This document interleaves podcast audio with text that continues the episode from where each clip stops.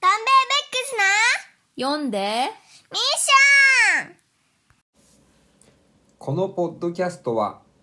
40代の本好き夫婦どん兵衛ブックスが最近読んだ本気になった本についてざっくばらんに話し合うポッドキャストですどん兵衛ブックスの読んでミッション今日は第39回目ですはい39回目こんにちは京子ですはいどん兵衛ですはい39回目ですねまあまた来ましたけどももう空いたとか言うの言わないで嫌な気分になるかあそうですからはいまあいいんですけどでまたさらにね結構前の話になっちゃって恐縮なんですけどうんあれは5月の 27? あああの日にねなんかあの行ったところがありましてね我々、まあ、行ったっていうか私はついて行ったようなもんですけどあの文学フリマっていうのあれうん東 TRC って書いてあったね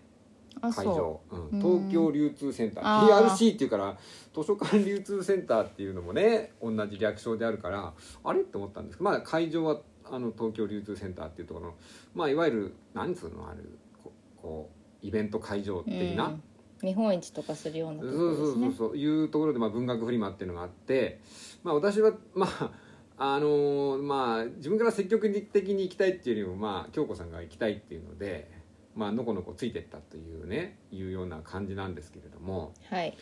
まああのー驚きましたよね。まあどういうイベントかというと、はいはいどういうイベントなんですかあれはだからあれでしょまああのー要はど何ど同人誌っていううんまあ活字のの、うんうん、あ同活字人の誌、ねミニコミをあ作ーっだてからコミいケるの、うんいわゆるコミケの活字版っていうことですかうんそうですねって言ったらいいんですかはいうんまあだからまあ実際商業ベースっていうか普通に書店で並べているような本を出してるまあ出版社もう本当出版社も一部出てましたけど、うんまあそうじゃなくてその素人っていうかね普段は違うお仕事をされてるのかは知りませんけれども、まあ、仲間内で、まあ、出したあー本とかうんあとはまあ雑誌っていうかそういうね、期間で出してるような定期的に出してるような本とか、まあ、そういうの思い思いの本をまあ一つの机をねあれ借りて、うんまあ、販売するとうんいうんであれなんですけども運逆じゃないんですよねそのうん出店数すが。ごい数だったねえ今ーちざょっっとと1,000ブース以上あるみたいなあなんかパンフレットをねうんとても数えきれないぐらいの。もう数えてあるんじゃないですか。ああ数えたんですかねいやいや、はいまあフラッといった人間からするとね、まあ、とにかくもう大きい大きい体育館の中にもうとんでもないブースがあって我々行ったのはあれもう午後のえーっとまあだいぶね遅い時間帯だっ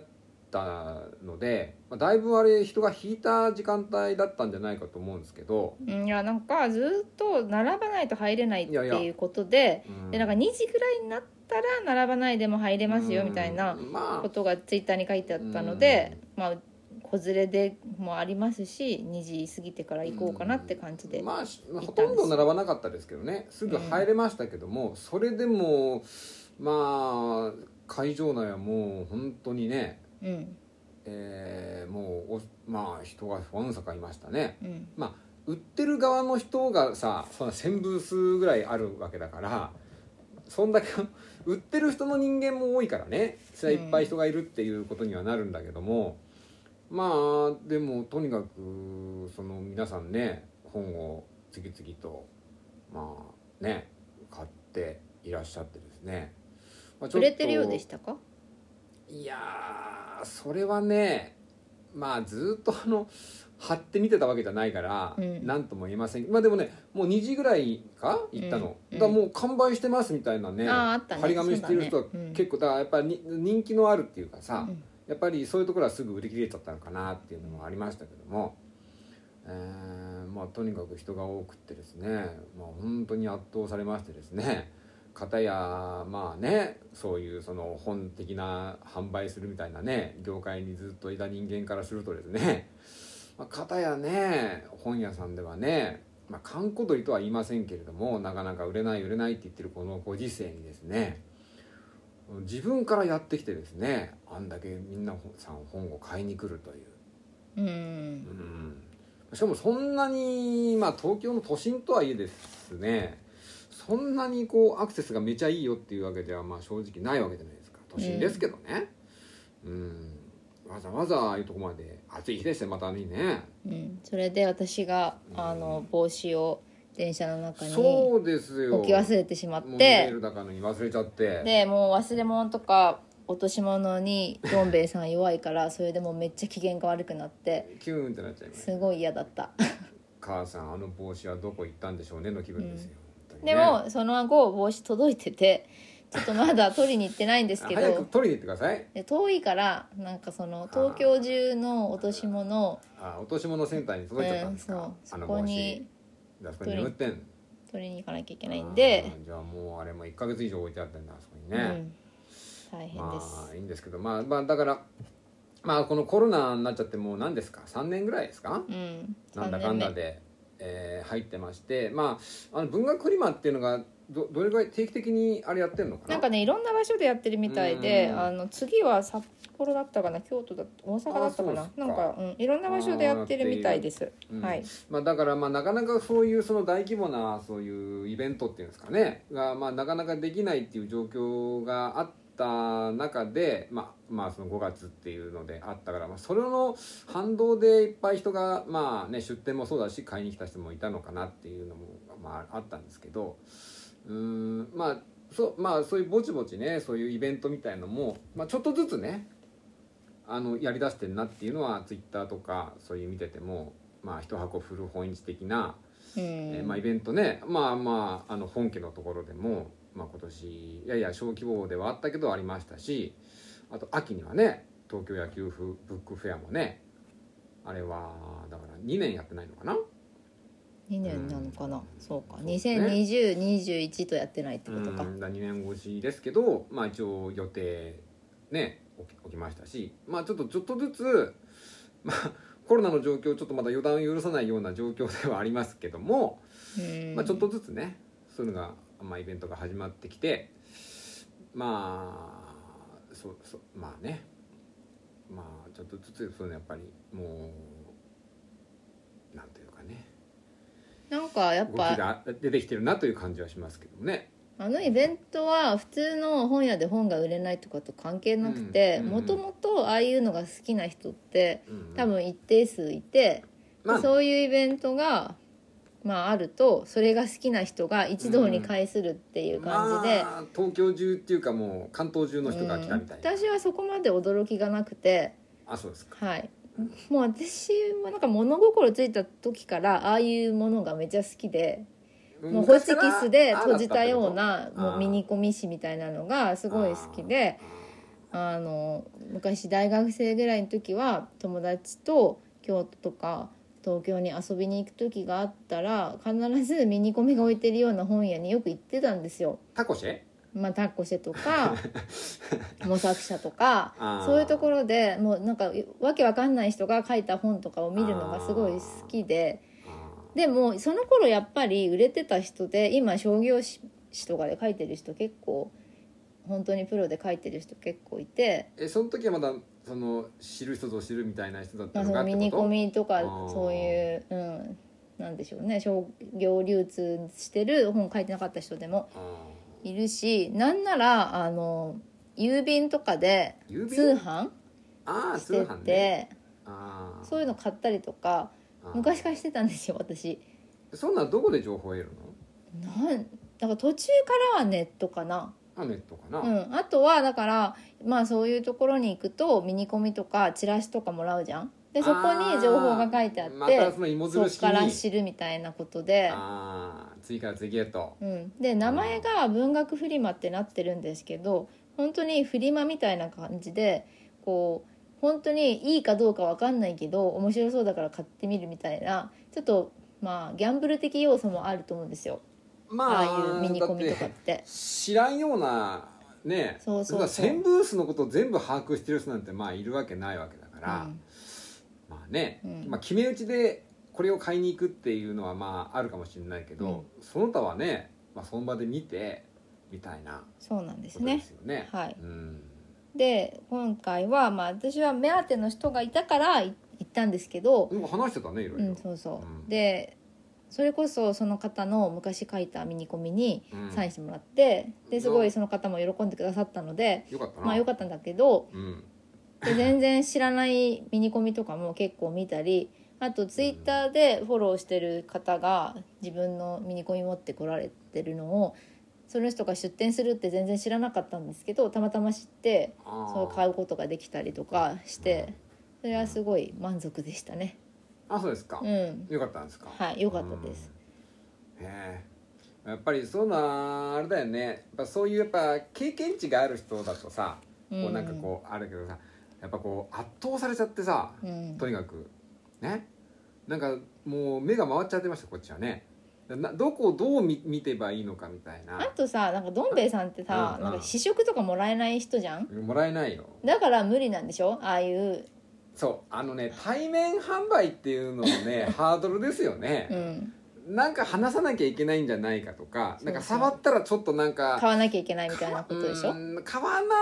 きゃいけだから全部買えるわけないんだけど、うんなんか戻すのにすごいなんか心の抵抗を感じるみたいなうんえなんか興味ねえのかみたいなふうに思われてんじゃねえかみたいなね、うんえーなんか近寄っちゃ、ま、あれかみたいなよっぽど興味あるとこでないとみたいなうんそこはありますよねでもいろんな人来るからあのいやいやわかりますよいいと思うんですけどねわかります、まあ、僕もその人はこう振る本市とかでう売る側になったことも、まあ、ないことはないのでうん別にして手に取って買わんでも別にそれはそれだっていうふうに思ってるだろうなとは思うんですけどそりゃうんでもやっぱちょっとねまあああいう自分で出してる本みたいなやつだからうんちょっとよりなんかねうん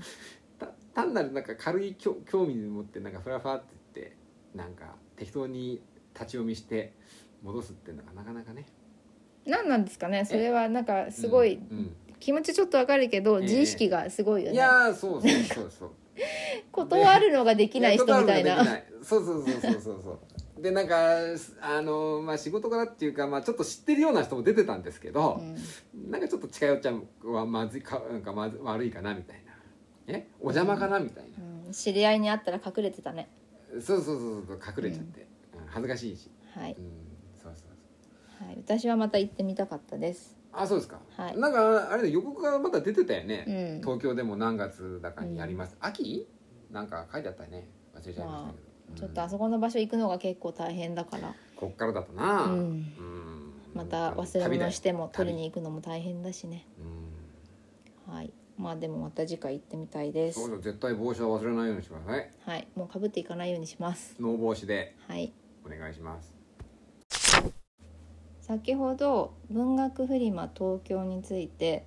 えー、1000ブースぐらいというふうにお話ししたんですけれどもへいえー2022年文学フリマ東京5月27日にあった回は、えー976ブースだったそうです。あ1000は行ってないんだはい、でもお客さんが5,000人ちょっとぐらい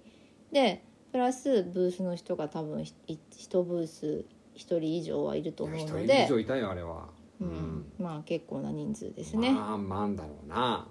うん うーんまあそこあまそうではちょっと言い切れないんですけどそのあそう5,000何人っても延べ人数だと思うからいやーでも結構ブース内にも人がいっぱいいたよれまあねいっぱいいたところもありました。うんはい、で、まあまあはいはい次回文学フリマ東京は11月2022年11月だそうです。あ年内にあるんだはい、気になる方はツイッター等をチェックしてみてください。はいはい、で今日はまた7月になってもう2022年がなんと半分終わったということで、あー、まそうですかはい、今年はもうとにかく衝撃的なことばっかりが起こってまあ、ね今年が始まる時にねよもやこんなことになるとはねうん思うようなことがね、次から次に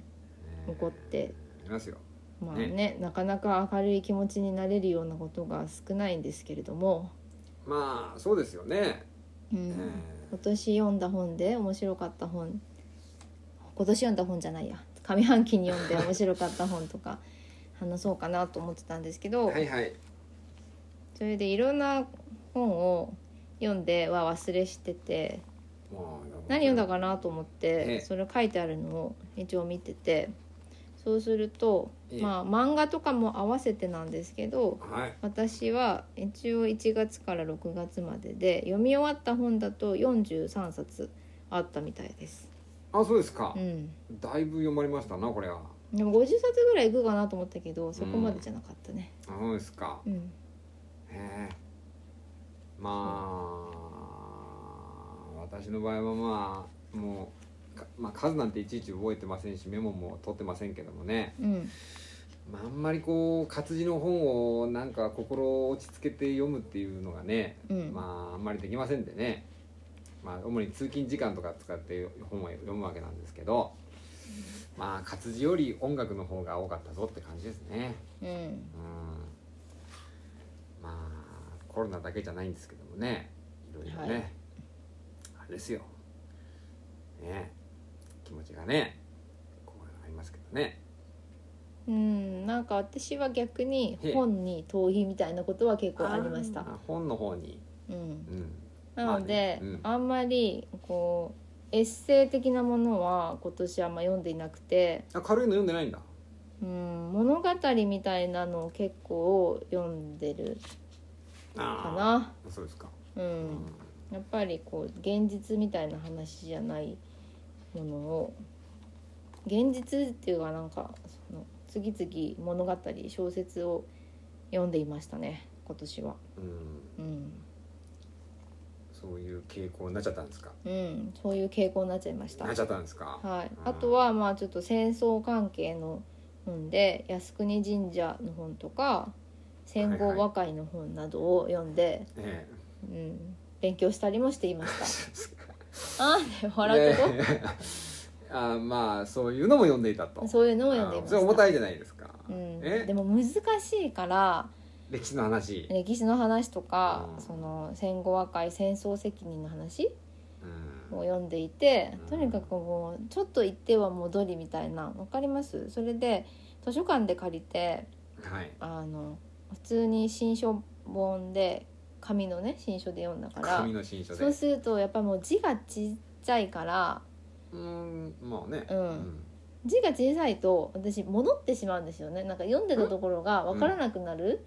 あそれわかんでない一回読んでたところになんかその、戻って戻ってうん してうんもう、わけわかんなくなりながらやっていましたねそうですかはいあーまあそうなっちゃうとはいはいその中でもまあ一番最近読んだから面白かった本で、はいはいいくつかあげますとですね、えーっえとチマーマンダ・ンゴジ・アディーチェさんの「うんアメリカーナ」っていう小ー説これがはなんか読んでましたすねっごい面白くってもうずっと夢中で読んでたので、これ小説でしうょ、ん、終わってほしくなかったしかもなんかだいぶ分厚いしなんか二段組かなんかなんてなったそうそう久しぶりにその長い本読んでですね土級の量でしたねはいで活字が翻訳版日本語版を読みながらオーディオブックを聞いて両方聞きました聞いて読んでしましたうんで、えー、とチママンダさんっていうのはナイジェリア出身の作家、アフリカうん、アフリカのナイジェリアで現在はアメリカにいるのかな、うんうん、でこの「アメリカーナ」っていうのは、まあ、恋愛小説なんですけあどれ恋愛小説なのそう恋愛小説まあ恋愛小説基本はラブストーリーであそうなのはい、でそのナイジェリアのナイジェリア人の2人が主人公でうんで2人ともあの大人になったらアメリカに行って働きたいねっていうような、まあ、アメリカに行きたいっていうような夢を持って高校生で出会った、まあ、2人が恋人同士がいてうんなんですけど、まあ、女性の方はアメリカに一足先に行くことができたんだよね。うんで男の子の方もアメリカに行こうとするんだけどあの9.11同時多発テロが起こったりして、外国人がアメリカに行くのがすごい難しくなったりいろんなことが起きてアメリカに行けなくなってしまったんですよね。それでまあその離れてる間にいろんなことが起こってで一度はまあちょっと別れてうんでで別々の生活を歩んでるんですけどみたい な話なんですみよたいななんかあんまり詳しく言うとネタバレになっちゃうじゃんまあなかなかあれ読もうって人いないと思うけどさいやーでもねあれ分厚いからうん読めるかなと思ったんだけど、うんもうめっちゃ面白くって面白いんだあれはいうんあのよく英語で「unputdownable」っていう形容詞あって、うまんあ下に置けないそれ日本語でもあるだろううん韓国あたわずみたいな、うん、 そうまあいいんですけどいいんですけどねすごい面白かったんです、なんかそのやっぱりアフリカとアフリカっていうかまあナイジェリアとアメリカのうん文化の違いとかその社会の違いとかをうん批判批評的に主人公たちの目を通して批評的に書いた部分とかすっごい面白かったし、いや俺なんかどっちかというとそういう話かと思ったけどね、うん、そういう人種的うんなうん問題に苦の苦難を乗り越えたうん人たちみたいな、そういう話かなと思ってたんですけど、はい、なんかそういうものもうたくさんあるしんうんこうなんでしょうねあの黒人の人たちの中でもアメリカで生まれた祖先はアフリカでもアメリカで生まれてアメリカ人の黒人の人たちと、まあ、いわゆアる2フリ世3世みたいなうんそうアフリカで生まれてアフリカで育ってあそっから途中でアメリカに移民した人とかやってくる人とと全然違うメンタリティとかそういうものがあるとそれはかそうもねうんうんまあ、簡単な話で言うと、まあ、アフリカには黒人差別はないみたいなことあるでしょ例えばそりゃだってどっちかというと黒人さんが多い世界なわけだかうらね、んうんそういうことをすごく鋭い視点で書いていて特にそのアメリカに行った方の女性がアメリカに行ってからブロガーになるんですよ。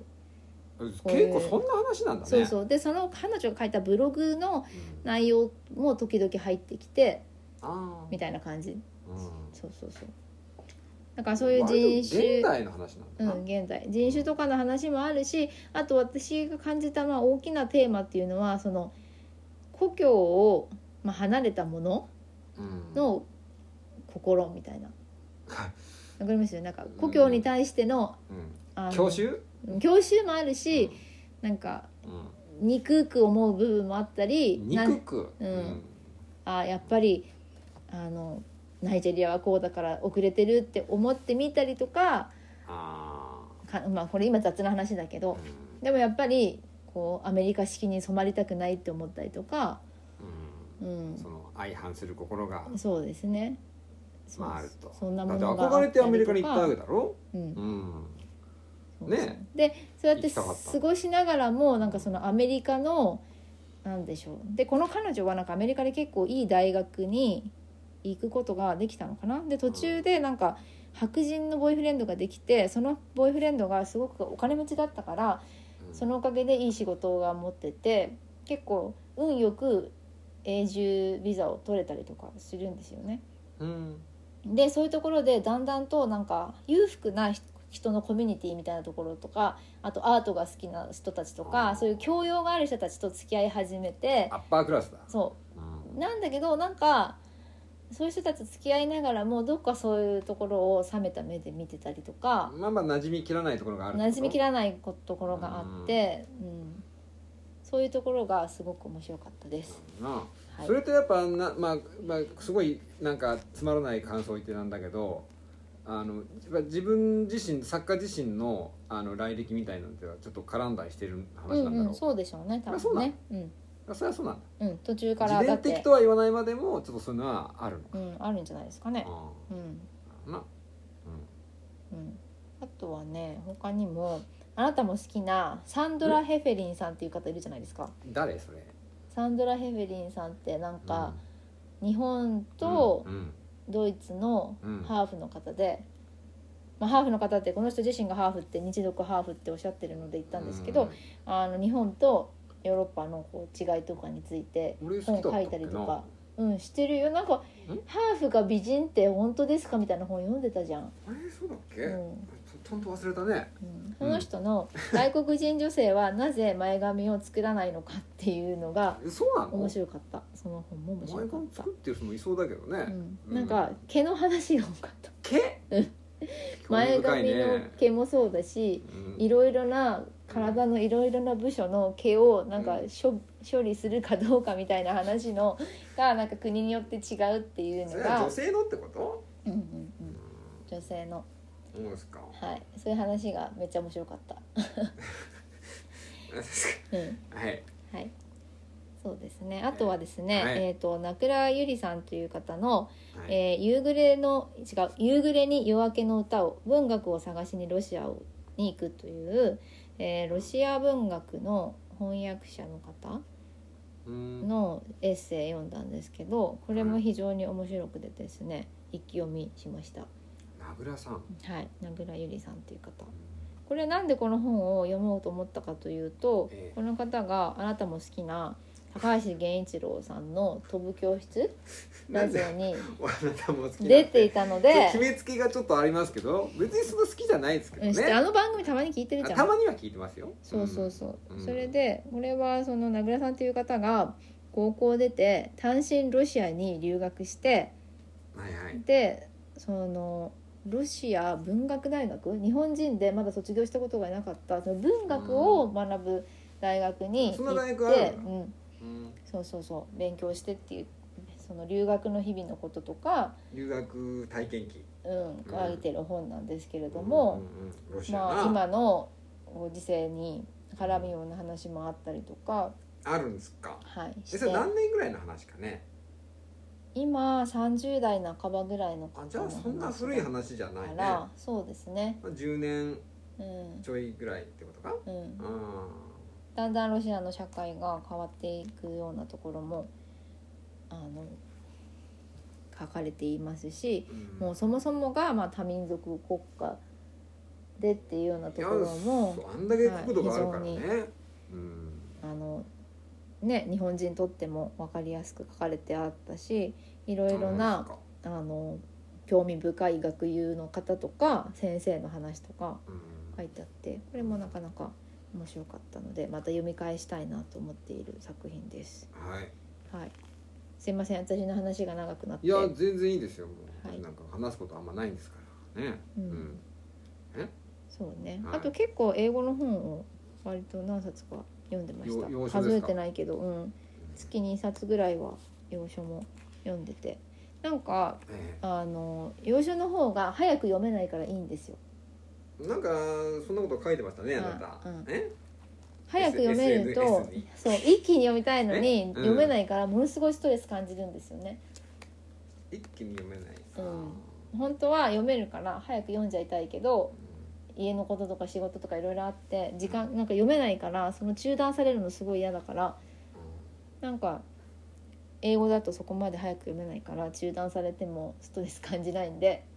あそうなんですかうん、楽しくこういろいろこう調節が効くってことそうすですね調節が効くので、あそうですか、はいうんちょっとその辺がよくわからないんですけど、うんそうなんですね、はい、じゃああんまり本読めなかったどん兵衛さんは何が面白かったんうでん、いすやーか本読めなかったですけどあのこれ本出た時にまあ新書ですけどこれは面白そうだなと思ってあのちょっと店店頭で手に取ったんその時買わなかったんですけどえーっとねあの公文社新書の、えーっと「映画を早送りで見る人たち」という新書がですね、まあ、出ましてこれ4月の 奥付け見ると30日が初版なんですけど、えー私買ったのは6月ですけどその時に6月10日これ今手元にある6月10日でもう第5釣りですねだから2ヶ月経ってなくても、あの4回吸ってるってことですよねえーいうことで非常にまあ売れているとでまあ読んだんですけどまあまあ面白かったですねまあ売れてるのがよくわかるというかうんまあまあこの副題にねファスト映画ネタバレコンテンツ消費の現在形ということでえーまあその、まあ、映画を早送りで見る人たちまあなんとなくこのタイトルだけ見るとなんか若者批判かみたいなうんあのーそうかと思感ったじは受けるし実際まあ早送りでその映画とか、まあ、そういういわゆる YouTube とか動画とかね、うんえーいうのを見てるっていう傾向があるのはやっぱ若い人の方がああの多いというのは傾向としてはあるようなんですけれどもうん20代のねでどちらかというと男性の方が多いみたいなうことんが書かれてるんですけどね、うん20代男性20代女性30代、えー男性30代女性っていうような感じ かな、まあ、うん若い人ほどそういうのを早送りで見る人たちが多いよみたいな、まあ、統計というか取ったやつではあんな書いてあったんですけどえっとまあうーんまあ、これの読んだあのぜ全体的な印象としてはほらちょっと前にさあのポッドキャストでもさ話したけどさ「あのさせていただきますの」あつ使い方だったっうけな、んうんあの新書の紹介しましたけどやっぱそれにちょっと通ずるような話で、まあ、あれもさせていただきますっていうのをあの人々が対応するにはそれなりのやっぱり理由っていうか理屈があるよっていうあのよ時代の要請があるよといううんまあ、あったと思うんですけど、まあ、これもやっぱりこのその早送りでそういう映画とか、まあ、ドラマとか、あのーそういうまあ映像系のものを見なきゃ済まないようなやっぱ時代の要請がやっぱりあるとうんいうことでそれが何なのかっていうね、まあ、単にその早送りで見る変な人たちがいるよみたいな。あのいうあの切り口の本ではないんですよねなんでそうしなきゃいけないことになってんだみたいな、うんえーことなんですよねでこれ書いてる人はね1974年生まれの方なんですようんうんだからほぼ私と同世代ですね、うん48ぐらいですかね今ね、えーだから非常にこの人があの書いてる感覚ってのは非常にだからねよくわかるなって感じでしたねでうんこの人自身はもともとこれなんかあのネット記事みたいなやつでこのまあ論論論論点っていうかねあの書いたらしいんですけど、なんか見ましたよ私それそれでなんかお友達の中でも、うんうんあのちょっと話題になってて若い子が早送りで見るらしいね、最近はみたいな話友達とした記憶あるいやそうそうまあ、非常にそれが話題になりまして、それでまあ新商品でよりまあ内容を深掘りしてですね、うん出たということのようなんですけれどもえーっとまあこれまあ最初のところでなんでそのそういうふうにしなきゃいけないのかっていうの3つぐらいあの理由書いてるんですけどうんで1個は映像作品が多いと、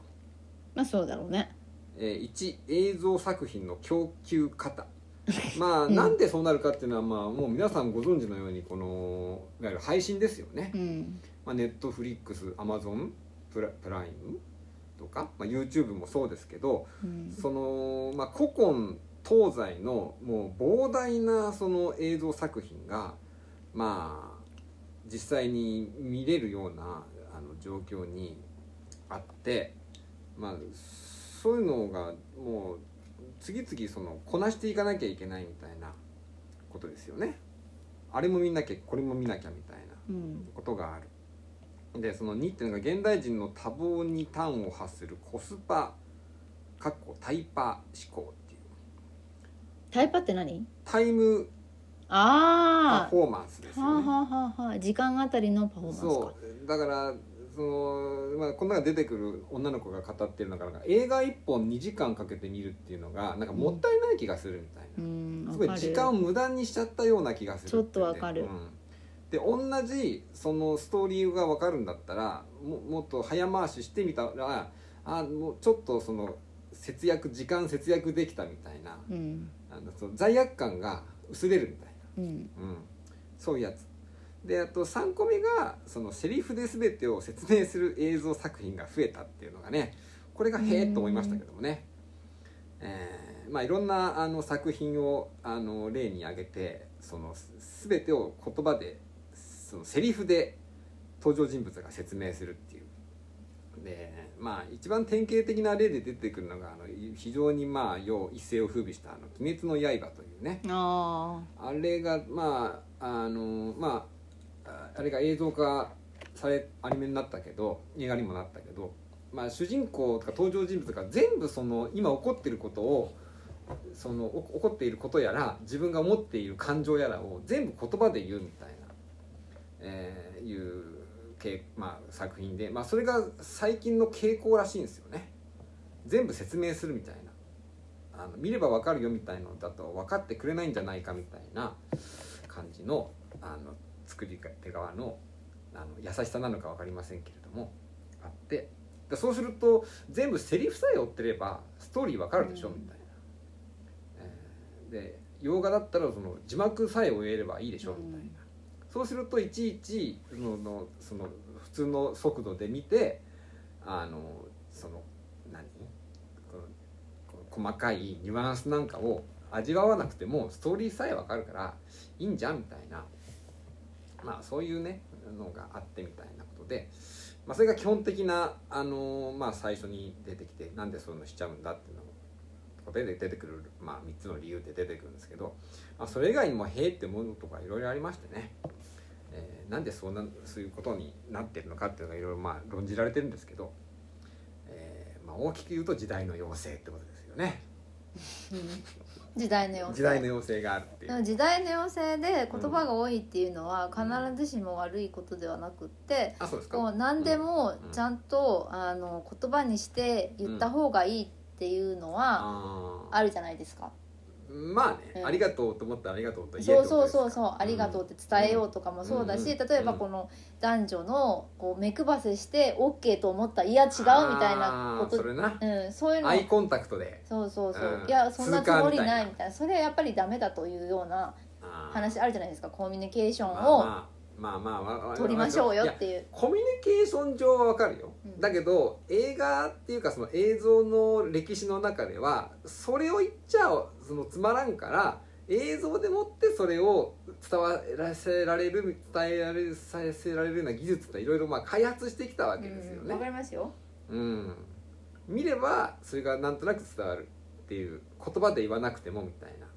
うんでそれをもうしないともう全部言葉でもう全部説明しますみたいなうん傾向に最近はまあなってるよとあとはその、うんやっぱ映画館で見る時はしょうがないけどそれ以外の時に見る時に、うんやっぱ他の作業をしながら見ることって多いと思うから、まあねうんうんその映像だけがセリフも何もないシーンが多いと、うんうんなんか作業しながらだと、ううんん、一体何が起こってるのかわからないっていうね、うんあと画面から目をちょっと離したいとかもあると思うんですよ。まあ、早回しはちょっとそれできないかもしれないけど、画面から目を離しながら別の作業をしながらとかだとセリフが少ないものって見れないじゃないですか、うん、うんそうなのかうな、んう例えばこうちょっと洗濯物を畳みながらとか見てた らセリフがあればいいけどん、あ はは洗濯物を畳みながら映画見るかね見ますようんあね、見ますか、はいあ見ますかね逆になんかどん兵衛さんってご飯食べながらとかテレビとか見れないじゃんドラマとか、頭に入らないようねん、うんこっちはご飯食ってるからねなんかそれが気になって私は逆になんかうん映画とかドラマだけっていうのはうんかえって集中できないんですよ過集中になっちゃうみたいなことですか、過集中じゃなくてなんかうん他のものに目がいっちゃうみたいなもう一個あったらうん、集中できるんだけど、 え全然関係ない本読みながら映画見るみたいなことうんまあ、例えばご飯食べながら映画見るとこぐらいだったらちちょうどいいわけポテトチップスとかそうそうそうそうそう でもだからポップコーンとか売ってんじゃないのそうなの、うんその理由あれうんそうかあーわかんないけどうんでも人っていろいろですよねいやいやいや、うんそうですよだから一概にこの本で早送りで見るのを許せんっていうことは言ってないんですけどね、ただちょっとこの人、まあ、僕と同じぐらいの世代ですだからそれはちょっとようわからんなっていう感覚があるからこのこういうまあ論調で論点で本を書いてるわけなんですけど基本的な違和感っていうのはあるとは書いてるんですけどね、うんえーですけど私結構なんか映画だと追いかけごっこのシーンが嫌いだからチェイスチェイスシーンみたいなやつそううそう、ん、あれ好きじゃないからどこどこどこどこみたいなやつでしょ、とかまあその、恋愛ものとかでも喧嘩して誰かもういもう知らないとか言って、うん走ってなんか夜の大街体を駆けあ抜のけるみたい夜のな街を走るよなあれアン・ルイセシーンはうんやっぱりちょっと1.5倍とかにしちゃいますね、まあまあでもねまあその飛ばすシ ーンっていうのは大体そういうなんかあのーそうあのストーリー上な見見なくてもいいかなみたいな風に思ったらそこはどんどん飛ばしますみたいな人も現れましたね。あとはそのそのあとねそのもう結論を先に知りたいってからじゃないとあの楽しめないっていう人もいましたね。あー、だから先に結論を見ちゃう例えばその最終回見ちゃうみたい私前それなだっドラマたとかね若い時それだった私あーそうしたらその安心して見れると、うんうんこうなるんだって思って見れるから、あの見ますとかねううん、んそれだったですようんなんか耐えきれないんですよそのえドキドキ感とかがいやいやそのドキドキス感トレスいやいやそうそうそうそうなんですそよのドキドキハラハラみたいのうんが、あのちょっとこう負担ですみたいな、そうそうそうそうわかりますうんだってそういうやずっとその合格発表を待つ時の気持ちみたいなつうんのをうんうんずっと持ち続けなきゃいけないから まあ映画ぐらいだったらにあのー2時間とかで終わるけど、まあね例えばすごく長いそうそうそうそうそう漫画とかってドラマもそうだけどねうん、終わってから見たいみたいなことあるもん配信なんていうの、まあまあまあまあ、うん、配信中とかは、まあね、まあ、最近ほらあのネットフリックスとかだと一挙に配信とかあるから、もう先にそれ見るみたいなのができちゃうわけだよねうんうんずっと1週間に一遍あの普通のあの何テレビのドラマとかだったら待たなきゃダメだけど一挙に配信されるから先に結論見るみたいなのができちゃうと、あーでもわかるかもなんかその次どうなるんだろうっていうそわそわした気持ちの中にいたくないっていうのうんがうんありますね。その心理的なねうんそのどうなるどうなるだからね、これへえと思ったのはねあのスポーツがあんまり若若い子見ないっていうのはあそもれうがあるって私いそうれ私それじゃんうん一番わかんないじゃんえわかる大体ほらプロ野球のさあのさ実況でさ「さあ分からなくなってきました」って言うじゃないねそういうことでしょ先分からないよねこれがホームランが出るのかなんかそれもあるし、分からないから見てない時に何か起こるのが嫌なのよ、あーそれもあるけどうん、映画とかだったらわかるじゃん自分がひいきのチームが結果勝ちゃいいけどう、んすごいハラハラドキドキして結果負けるって落胆するみたいのをしたくないっていう。あーそううかん私はやっぱ目が離せないから嫌なのかと思ったあーやっぱり携帯とかを常に見てたいから、あーそのまあそれもあるのうかんな、、サッカーとやっぱそかの特に野球その結果自分がそんだけ一生懸命集中してみたのに結果負けてシューンってなるのを思いそういう経験をしたくないとかあーいうので、まあ、スポーツがまあ人気ないっていうあー、のはあるみたいですねまあ、確実なところを取りたいっていう確実なそううんそう絶対安牌みたいなやつそう作品選びもそううんで、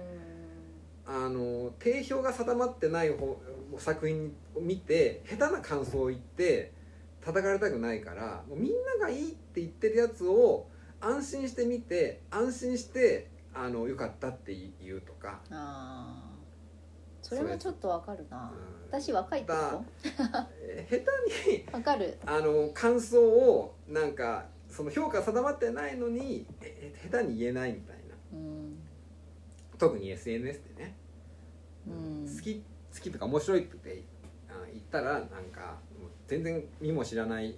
知らない人からなんかこことここはそう違うと思いますみたいなあの変なねリプが返ってきちゃうみたいなやつでわーみたいになるっていうね、まあそれは嫌だもんね普通にうん普通に嫌だもん、まあ、そ嫌んなだん言わ嫌れだたかららね嫌だからねそういうの嫌だし、うーそうんそうであとあとあーと思ったのがそのオタクって言葉のあの意味合いが今は結構肯定的に使使われてますみたいなうんのはへえと思いましたねそのなんとかオタクその韓流えドラマオタクですとか、うんアニメオタクですっていうのが、まあ、結構あのいい意味合いであの使われているっていう昔のオタクっていうその内向的な何考えてるか分かんないみたいな、うんそういう意味合いがだ多分だいぶ脱色されてあのすごい肯定的な意味であのつ使われているただやっぱやっぱオタクっていうこというからにはそれなりのあのコストを払って時間とかうんお金とか使って、要するに高みにいる人みたいなうん意味合いがあるとだからそのライトなオタクみたいな感じで使うんだったらいいんだけど本当のガチオタクみたいな感じで下手にそれを SNS とかで「私なんとかオタクです」なんて言っちゃった日にはこれとこれとこれも見てないのにみたいな「わー」みたいな人が「変なおじさんとかがあおじさんじゃん問言っ題てくるからそれで出てきた言葉がなんとか「推し」っていう言葉っていううんだからオタクじゃないそのそのジャンルについて網羅的にはしてないけどこのバンドだけは好きですとかこの映画この作品だけは好きですとかいううんで「推し」って言葉が出てきたっていうのがそういう背景があるんじゃないかみたいになってへえと思ってねななるるほほどねどと思いましたねだから思ったですよこの間あのロックを聴かないあの若者がみたいなやつのやつでうんそのとにかくロックおじさんとかがうるさいと。うんそう思うよ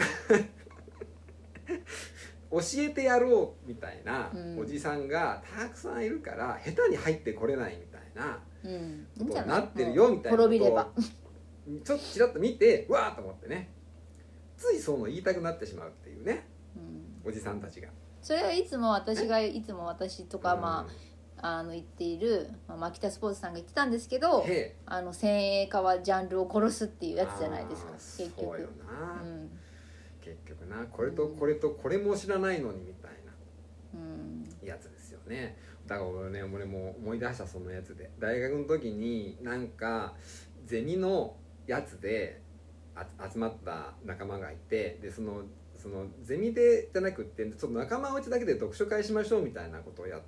やりかかったことがあったんですうよ、んでその中心メンバーみたいな人がいたんですけどそれでななんかねまあちょっと難しい本を読もうと思ったの作品なんかも忘れちゃったけどその時になんかなんか下手な感想を言った子がいたのかなそしたらなんかその中心メンバーだったその男の子が「カントの何々でも読んでないのにそんなことを言うなんて」みたいなことを言ってきてねうんうんそれでもうその瞬間にその読書会はもう崩壊したんです けど。だカってント事そ件じれゃをん言ったらさもう何も言えないじゃんうんカントのまあわかりませんなんとかもう捨て忘れたけどもう読んでないのにそんなことこの作品についてもものは言えないよねみたいな言って言われちゃってねうんそしたらもう何も言えないっていうことになっちゃうからそう、まあ、ロックのそれとはちょっと違うかもしんないけどそういうのってあるよなとなんか私たちの世代は思って、もうそういう感じだったよね、うん、いや常にそういう感じでしたうよ、んうんもうこの話前も言ったかもしれないけどとにかく私があの大学生の時はうんあのん浪人してる男がすごい威張っててそれはちょっとあれだろう、うんいろんな経験がありそまうすかそらうみそたいうなこそとでうしょそ浪人時代にこんな無駄なあの勉強もしたんだよみたいうなそうそれでなんかとにかくあの現役で入ってきた女はバカみたいな態度ですごい来られてたんですよねで今ならそっちの方がなんでっていうおかしいでしょっていうのが思ううんん現ですけ役でど入ってる方が頭いいんじゃねえと思っちゃいますけどねそう優秀なの普通かと思っちゃにいなんかま「すけどねへえ」っていううんまあねあとまあそうだからこうなんでしょうねえわかりますよだからあとはなんか我々が学生時代の頃はもっとこう難解な方がかっこいいみたいなのがまだちょっと残ってる時代だったでしょいやあったこですうよもう現代思想みたいなわけわかんない方がすごいみたいなまあ今でも消えてないと思いますけど、うんそうそうそううなんかもうそういうのがもうなんか嫌だったね私も嫌だったからんなんか難しそうな本とか読んでてうんで分かってないみたいなことになると嫌だからもう読まないようにしてたえあそうですか読もうとしたんですかそれだけ偉いね違うだからえ読あんまり読まないようにしてたなんか結局なんかそういうのを知らないで例えばその分かんないけどうんなんかちょっと読んでみて分かんなかったとか、これはこういうことですかねとかって言って、うんそのカントも読んでないみたいな人が現れて意地悪なこと言われたらやっぱり心が折れちゃうから。まあそうですよね、うんでも今はなんかそういうのがもう年取ってきて分かってなくても別にいいじゃんっていうなんか開き直りとかまあねそういうことに対しての傷つきもあんまなくなってきたし、うんやっぱり当時に比べて格段と調べようと思ったら調べれるとかいうのもあるから、まあちょっとした調べはね、うん、なんかよく分からないことがあった時にどういう解釈があるのかということを調べたりするのが非常に簡単になってきてるじゃないですかインターネットとかでまあ。ねうんうんなのであのなんでしょうね別にわからないことはそんなにあの傷つかなくていいっていう感じにうんあそはいずぶとくなってるので大丈夫だけどいやもう私なんかもうどっちかというとね世の中のおおよそのことはもう理解できないんだろうっていうふうに思ってね、うんうん生きてますよ。ねうんねそうあとはもう、うんあもう自分は伸びしろはそんなにないなっていう気分に今な ってて伸びしろどころか人生のな時間がなってそういそううのそうそもあるしなうまあそれもあるしもうあのうん伸びしろはないっていう、伸びしろはない、はい名言出ましたねそう頑張っても、あの成長はないなっていいうやのもがうこれまでの傾向と対策がもうあるからなそれにもうなんか、これからはちょっともうねいろいろ衰えていく方うんだからもうそうですよねそんなにこうびっくりしなくなってきたというか そうそうそうまあ傷つかなくなってきたと思うけどまあでもはい結局、うあのコスパとかタイパっていう話はもうずっとずっと言われてきてもうとにかく安いく上げなきゃとかいうのは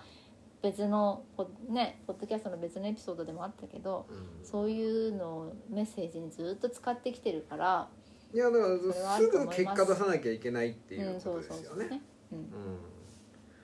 うん、だかわかりらますそんないちいちその映像とかそのそのもうなんかそのじっくり鑑賞ししてる暇なんかないっていうことですようね。んうん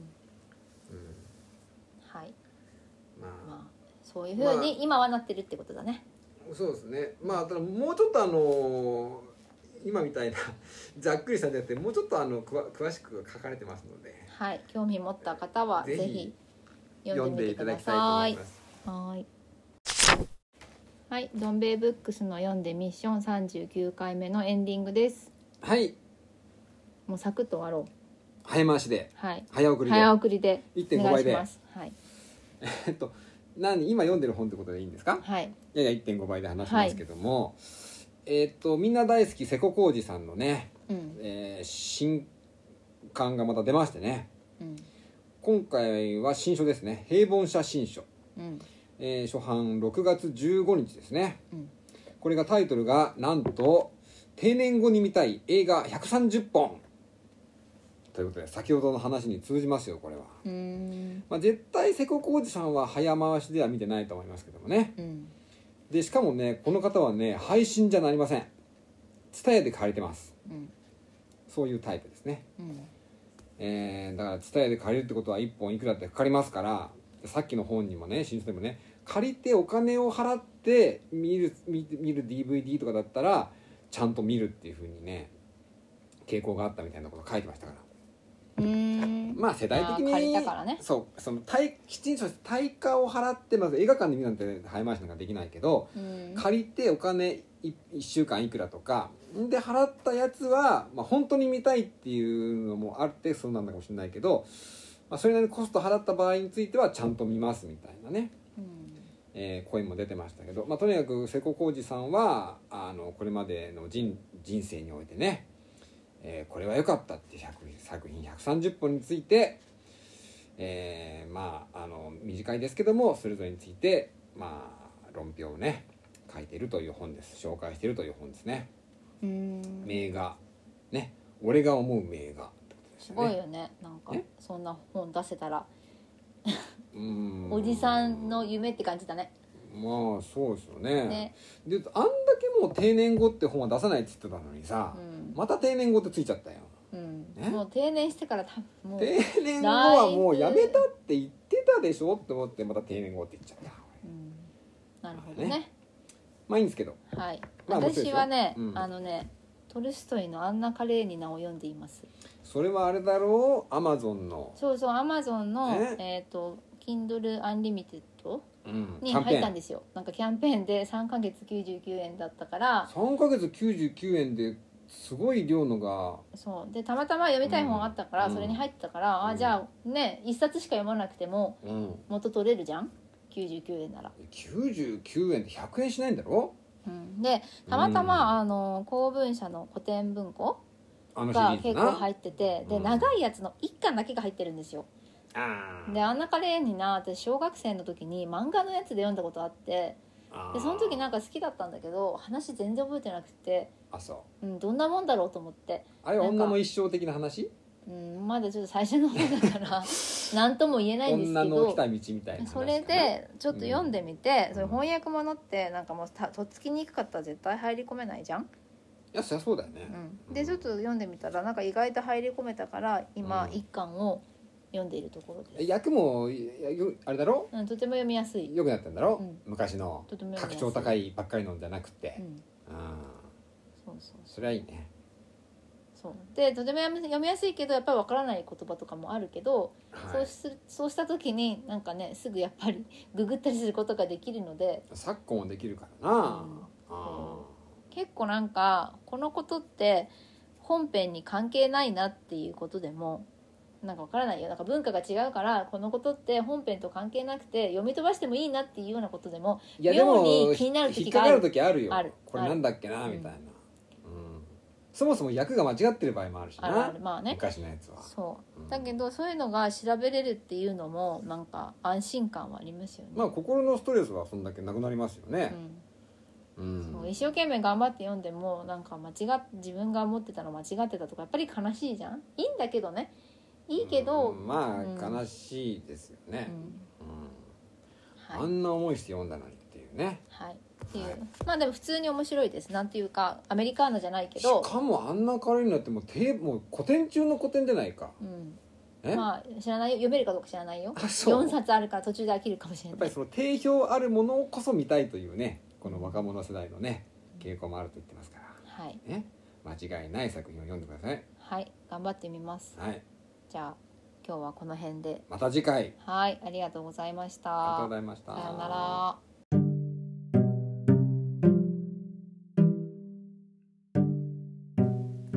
どん兵衛ブックスの読んでミッションをお聞きいただきありがとうございます、